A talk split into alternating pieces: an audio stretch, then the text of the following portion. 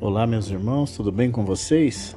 Chegamos ao nosso último dia da semana, da 24 semana do plano de leitura da Bíblia em 200 dias. Hoje é o nosso dia 167 e nós lemos o Evangelho de São João, do capítulo 5 até o capítulo de número 11. Em João, no capítulo 5, vemos o relato de cura de um paralítico em Betesda. Jesus veio da Galiléia para Jerusalém para um festival religioso judaico. Enquanto estava lá, ele visitou um tanque onde muitos cegos e aleijados esperavam encontrar cura. Um dos homens pediu ajuda a Jesus, não para curá-lo, pois ele não sabia quem era Jesus, mas para ajudá-lo a entrar no tanque. Jesus respondeu, curando-o instantaneamente. Como a cura ocorreu no sábado, os líderes judeus estavam ansiosos para descobrir quem era o responsável. Jesus deve ter sabido que a transgressão do homem curado era em parte a causa de seus problemas e exortou-o a se arrepender. Mas a resposta do homem foi relatar Jesus para aqueles que estavam procurando por ele. Quando os líderes judeus acusaram Jesus de quebrar as leis do sábado, ele respondeu que seu pai também trabalha no sábado. Dia após dia, ele mantém o mundo e cuida de suas criaturas. Quando ele faz o sol nascer, a chuva cair, a grama crescer no sábado, ele não infringe a lei. Jesus está unido a seu Pai e não peca quando pratica atos de misericórdia no sábado. Os judeus se opuseram ainda mais fortemente quando ouviram Jesus chamar Deus de Pai. Jesus respondeu que em todo o seu trabalho o pai e o filho estão unidos. Eles são pessoas separadas, mas um só Deus. Ao curar no sábado, Jesus não estava agindo contra os mandamentos do Pai, mas fazendo o que o Pai queria. Porque Jesus é Deus, ele fará obras ainda maiores do que esta. Ele ressuscitará os mortos e trará o julgamento final. Aqueles que rejeitam o Filho desonram a Deus, mas aqueles que recebem o Filho passam imediatamente da morte espiritual para a vida espiritual. Quando os mortos forem ressuscitados para o julgamento final, esse julgamento será executado pelo Filho, mas não haverá condenação para aqueles que receberam a vida que ele oferece. Jesus agiu com a autoridade de Deus mas não deu provas em seu próprio nome para tentar convencer os judeus. Deus foi sua testemunha e Jesus aceitou seu testemunho, mesmo que os judeus não o fizessem. Com Deus como testemunha, Jesus não precisava de outro, mas se os judeus quisessem testemunhas terrenas, eles estavam disponíveis. Jesus deu-lhes três que iriam satisfazer aqueles que queriam julgá-lo de acordo com os requisitos para testemunhas sobre a lei judaica. O primeiro foi João Batista. Seu anúncio da vinda do Messias foi como a introdução de uma lâmpada em um lugar certo, num lugar escuro. As pessoas a princípio receberam bem, mas quando viram que ele os estava chamando para abandonar seus caminhos pecaminosos, elas perderam o interesse. A segunda testemunha foi a obra de Jesus. Seus milagres eram uma prova visível da presença e do poder do Deus invisível, mas novamente os judeus não acreditaram. Terceiro, havia as escrituras do Antigo Testamento, que os judeus estudavam diligentemente, pensando que guardando a lei ganhariam a vida eterna.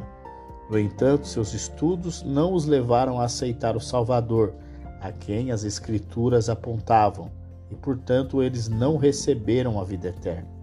Ao contrário dos judeus, Jesus não buscava elogios humanos. Os judeus acolheram aqueles que se auto-intitulavam professores, mas rejeitavam aquele a quem Deus designou. Se eles entendessem o real significado da lei de Moisés, em vez de discutir sobre regras e regulamentos, eles dariam as boas-vindas a Jesus. Eles veriam que ele era aquele a quem os ensinamentos de Moisés apontavam.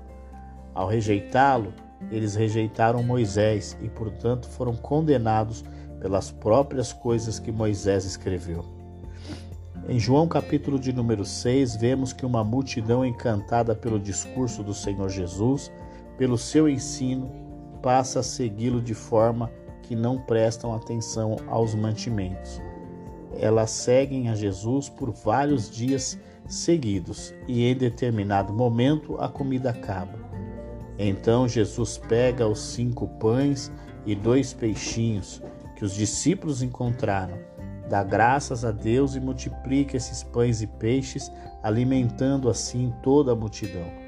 Vemos que o nosso Deus é um Deus provedor, um Deus que cuida das nossas necessidades reais.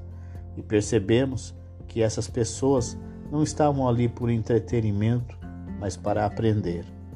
Deus se importa em cuidar das nossas necessidades reais, das minhas, das suas. E esse é um dos grandes segredos para que o Senhor Deus ouça a nossa oração. Depois de ver o Jesus multiplicar pães e peixe, a multidão fica maravilhada com ele. Eles estavam em um contexto de muita escassez e com Jesus agora se eles tinham fome, ele multiplicava pães. Se eles tinham sede, ele providenciava água. Se eles ficavam doentes, ele os curava. Então, tudo o que eles precisavam era estar com Jesus. Mas o Filho de Deus percebeu essa relação interesseira e que a multidão não estava seguindo porque ele era, mas por causa dos milagres que ele operava. Foi aí que Jesus começou um duro discurso.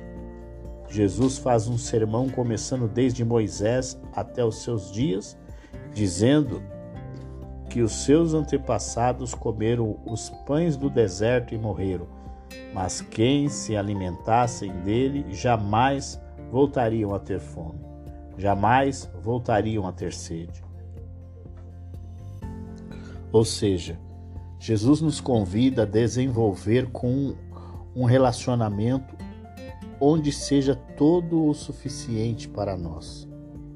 Jesus espera que eu e você estejamos nele por causa de quem ele é, não por causa do que ele pode proporcionar. Após ouvir o discurso do Senhor Jesus, as multidões começam a deixá-lo e dizer entre si: Esse discurso é duro demais. Quem poderá suportá-lo? é o que muitos de nós fazemos durante a caminhada cristã. Queremos que Deus nos dê pão, água para beber e satisfaça todos os nossos desejos naturais. Mas quando Ele exige de nós compromisso, então nós não queremos. Quando Ele pede para que nós renunciemos às paixões da carne, ficamos endurecidos em nosso coração. Queremos um Jesus muito parecido com o gênio da lâmpada do Aladim onde fazemos os nossos pedidos e ele prontamente diz sim. Mas não é assim que funciona. Se é isso que esperamos do Senhor Jesus, em algum momento vamos fazer como essa multidão, vamos deixando de segui-lo. Ao perceber que a multidão estava indo embora e não iriam mais segui-lo, o Senhor Jesus olha para os seus discípulos e pergunta se eles também não querem ir, ir com eles embora. Nesse momento, Pedro toma a palavra e diz: Mas para que nós iremos, se só tu tens a palavra da vida eterna? Ali os discípulos mostraram comprometimento com Jesus e com a sua mensagem. Em outras palavras, Pedro diz ao Senhor Jesus: Nós não temos opção. A quem nós vamos seguir, visto que tu és o caminho? O Senhor é a verdade. Nós reconhecemos isso vamos permanecer com o Senhor. Em João capítulo de número 7, vemos que o Senhor Jesus participa das celebrações da festa dos tabernáculos. Essa era uma festa que estava na memória do povo de Israel e os lembrava dos dias em que eles moravam em tendas no deserto e como o Senhor Deus cuidou deles durante todo esse processo. No último dia da festa e o mais importante, Jesus se dirige às multidões que cercavam e diz: Se alguém tem sede, venha a mim e beba. Jesus é a revelação perfeita de quem Deus é. Se você deseja ter relacionamento sincero e profundo com Deus, vai precisar fazer isso por intermédio de Jesus, porque não existe outro caminho, não existe uma alternativa. Por isso ele diz: Se você tiver sede, venha a mim, não vá a outro. Mas não apenas isso, venha e beba. Nós não devemos apenas ir até Jesus, nós devemos ir até Jesus e nos alimentar dele, nos saciar nele, por meio da oração, da sua palavra, por meio do relacionamento diário com ele. E em seguida o Senhor Jesus continua com a sua promessa dizendo que quem crer, isto é, quem acreditar em sua mensagem, do seu interior fluirão rios de água viva. Ou seja, do seu interior vai fluir vida que vem direto do trono de Deus. Quando cremos em Jesus e desenvolvemos relacionamento com Ele, a nossa vida, as nossas escolhas serão afetadas pela pessoa de Deus, pela presença de Deus. Mas isso é para quem crê. Porque sim, é possível estarmos em Jesus e não crer nele. É possível estar em Jesus, aproximar-se de Jesus, mas não acreditar em suas promessas. É nesse ponto que perdemos muito. Por isso a promessa é para quem crê. Nesse ponto do texto sagrado, o apóstolo João faz uma nota de esclarecimento sobre a declaração do Mestre. Ele diz que Jesus estava se referindo ao Espírito Santo, que mais tarde eles receberam e nós receberíamos como igreja. A importância do Espírito Santo no nosso relacionamento com Deus é determinante, é fundamental. Precisamos ser guiados por ele o que só acontece por meio da conversão.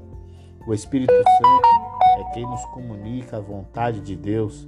É o Espírito Santo quem irá nos impulsionar à leitura da palavra, impulsiona a oração e irá nos impulsionar a obedecer e fazer a vontade de Deus. Por isso é muito importante que nós não o entristeçamos e que desenvolvamos um coração sensível à sua direção, à sua voz.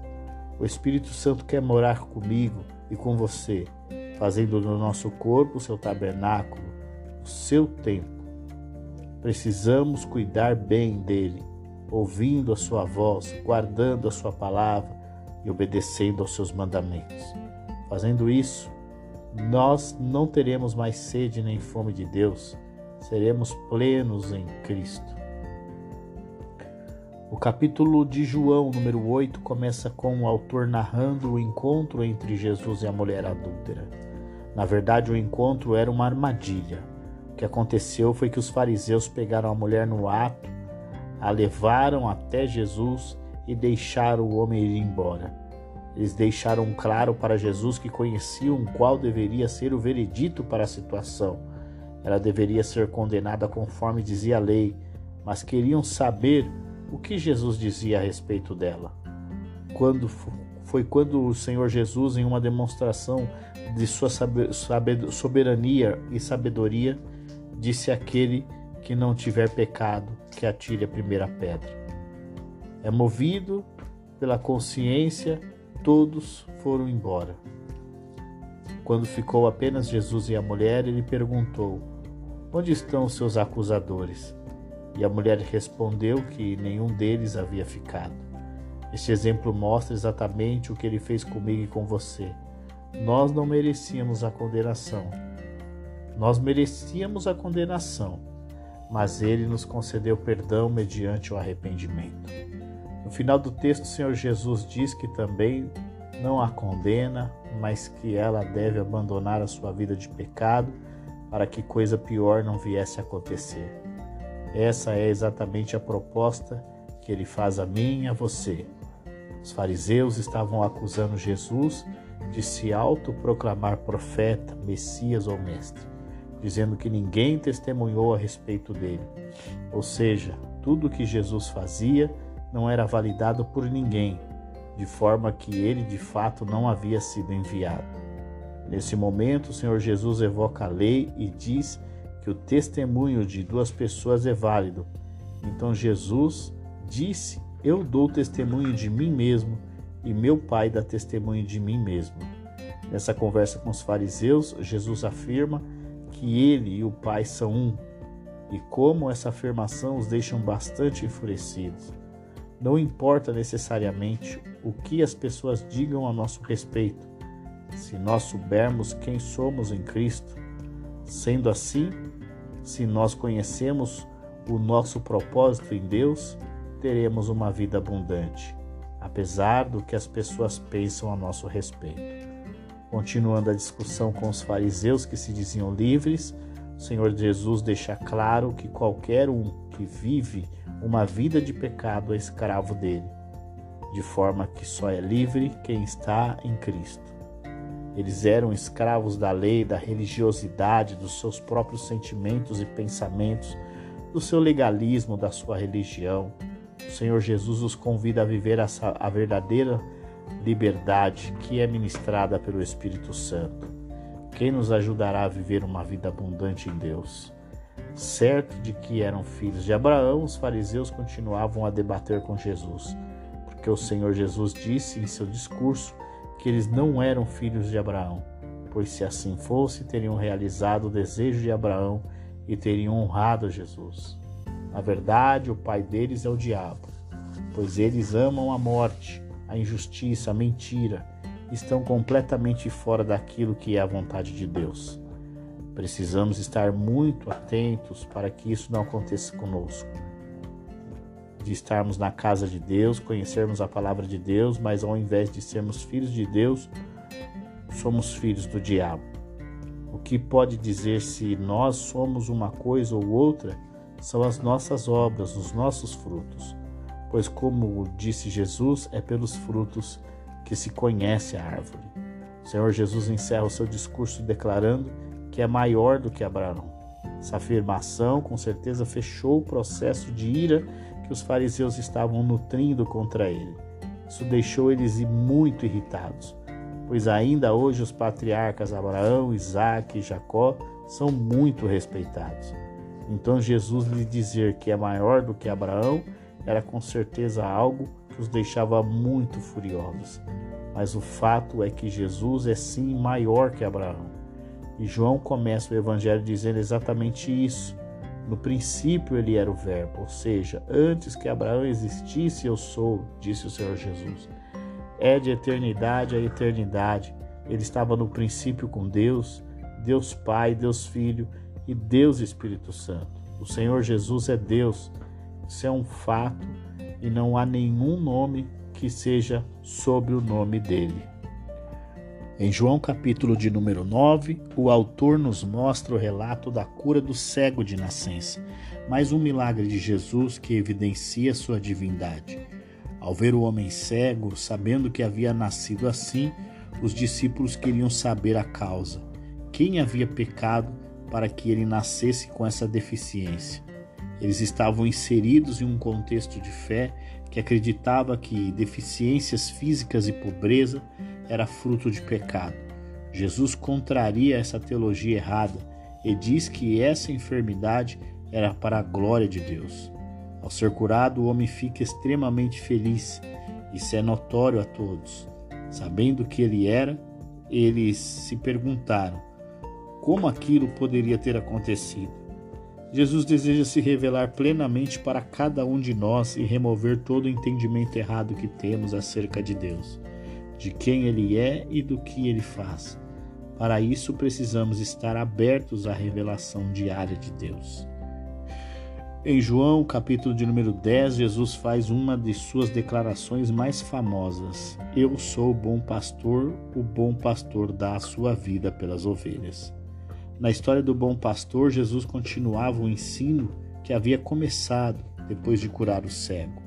Entre seus ouvintes estavam os fariseus, mas eles não podiam ver que ele estava contrastando o tratamento dado ao cego com o seu.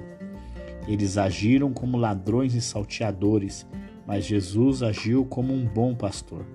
Como resultado, o homem rejeitou a liderança dos fariseus, mas ele claramente reconheceu Jesus como o pastor, o salvador, e o seguiu com alegria. Para explicar melhor, Jesus comparou-se a uma porta pela qual as pessoas poderiam ir a Deus e assim encontrar vida, liberdade, proteção, provisão. Mas os líderes judeus, em vez de conduzirem as pessoas a Deus, os exploravam e oprimiam. Jesus era o verdadeiro pastor e líder espiritual do povo, mas os escribas e fariseus lutaram contra ele, estabelecendo-se como líderes.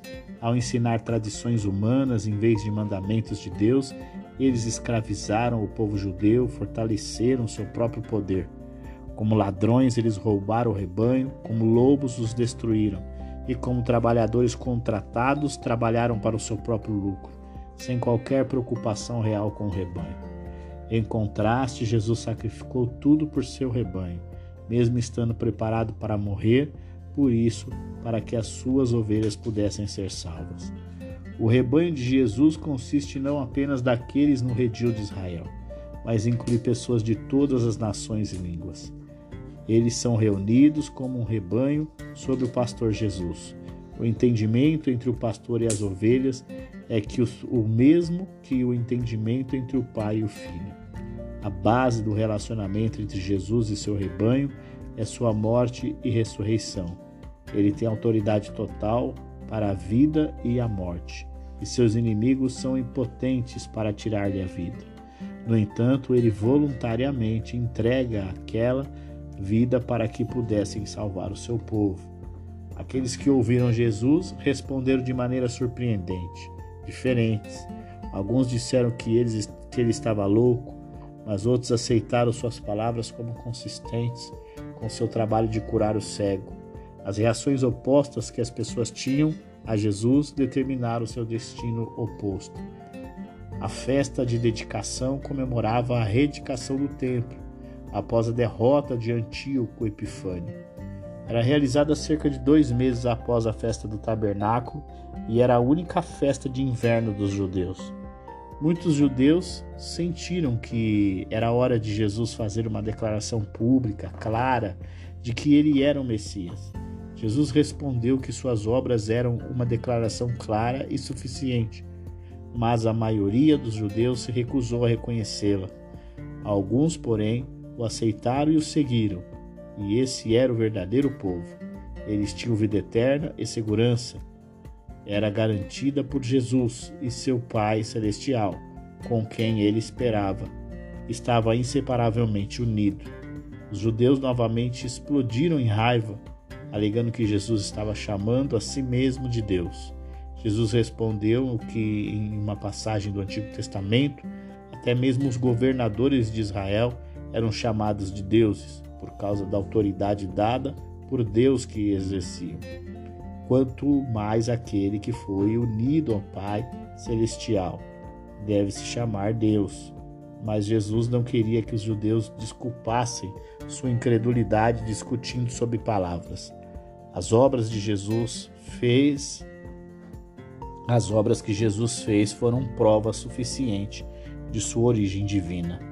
Mais uma vez os judeus tentaram prender Jesus, mas ele escapou e deixou Jerusalém. Desta vez ele atravessou o Jordão para Pérea, onde a fé pronta do povo contrastava fortemente com a dureza do povo em Jerusalém. Chegamos ao nosso último capítulo dessa semana, em João, no capítulo de número 11, onde vemos o milagre da ressurreição de Lázaro, onde o ambiente de tristeza, luto, dor, decepção é radicalmente transformado por Jesus.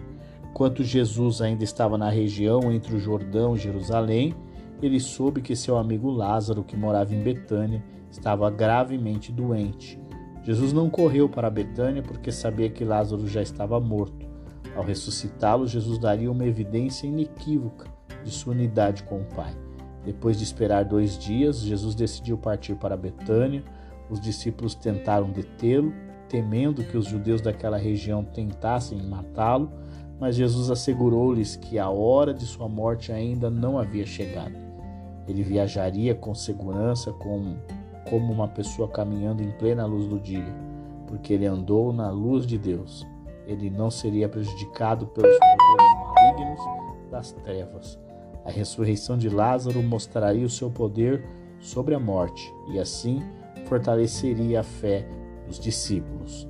Essas palavras de segurança deram aos discípulos coragem para acompanhá-lo apesar dos perigos. Uma Marta angustiada encontrou Jesus ao longo do caminho. Ela acreditava que, embora humanamente falando, fosse tarde demais para fazer qualquer coisa por seu irmão Lázaro, pois estava morto. Jesus ainda pode ser capaz de invocar o poder de seu Pai e trazer Lázaro de volta à vida. Foi um pequeno consolo para Marta saber que Lázaro seria ressuscitado na ressurreição dos justos. Jesus a iluminou, dizendo que ele é a ressurreição e a vida. Aqui e agora, nesta vida, aqueles que estão espiritualmente mortos por causa do pecado podem ter a vida eterna por meio dele. Eles continuarão vivendo e desfrutando desta vida, mesmo que seus corpos físicos possam morrer. Marta acreditava plenamente em tudo o que Jesus estava dizendo e acrescentou sua confissão confiante de que ele era o Messias, o Filho de Deus e o Salvador do mundo. Ela então correu para casa e trouxe Maria para encontrá-lo. A declaração de Jesus sobre a vida eterna não significava que a morte física não o preocupasse. Ele o via como um inimigo que deveria ser destruído, pois era uma arma de Satanás que tinha o poder de morte. Quando ele viu como Satanás usou essa arma para encher seus amigos, seus amados amigos de tristeza, ele ficou cheio de tristeza e raiva. Determinado a obter uma vitória sobre Satanás, Jesus foi ao túmulo antes de ressuscitar Lázaro. Ele agradeceu a Deus publicamente para que todos pudessem ouvir, por ser por sempre ouvir as suas orações. O Pai e o Filho estavam unidos em poder e propósito. Jesus então gritou em alta em voz alta e Lázaro milagrosamente foi ressuscitado. Como resultado de suas obras milagrosas, Jesus estava se tornando mais famoso a cada dia. Sinédrio temia que a nação pudesse aceitá-la como o líder de um levante messiânico contra Roma, que levaria à intervenção de Roma. O resultado pode ser a perda dos privilégios religiosos dos judeus e até mesmo a destruição de seu templo. Caifás, que era o sumo sacerdote e presidente do Sinédrio, sugeriu que se livrassem de Jesus e removessem a possibilidade da intervenção de Roma.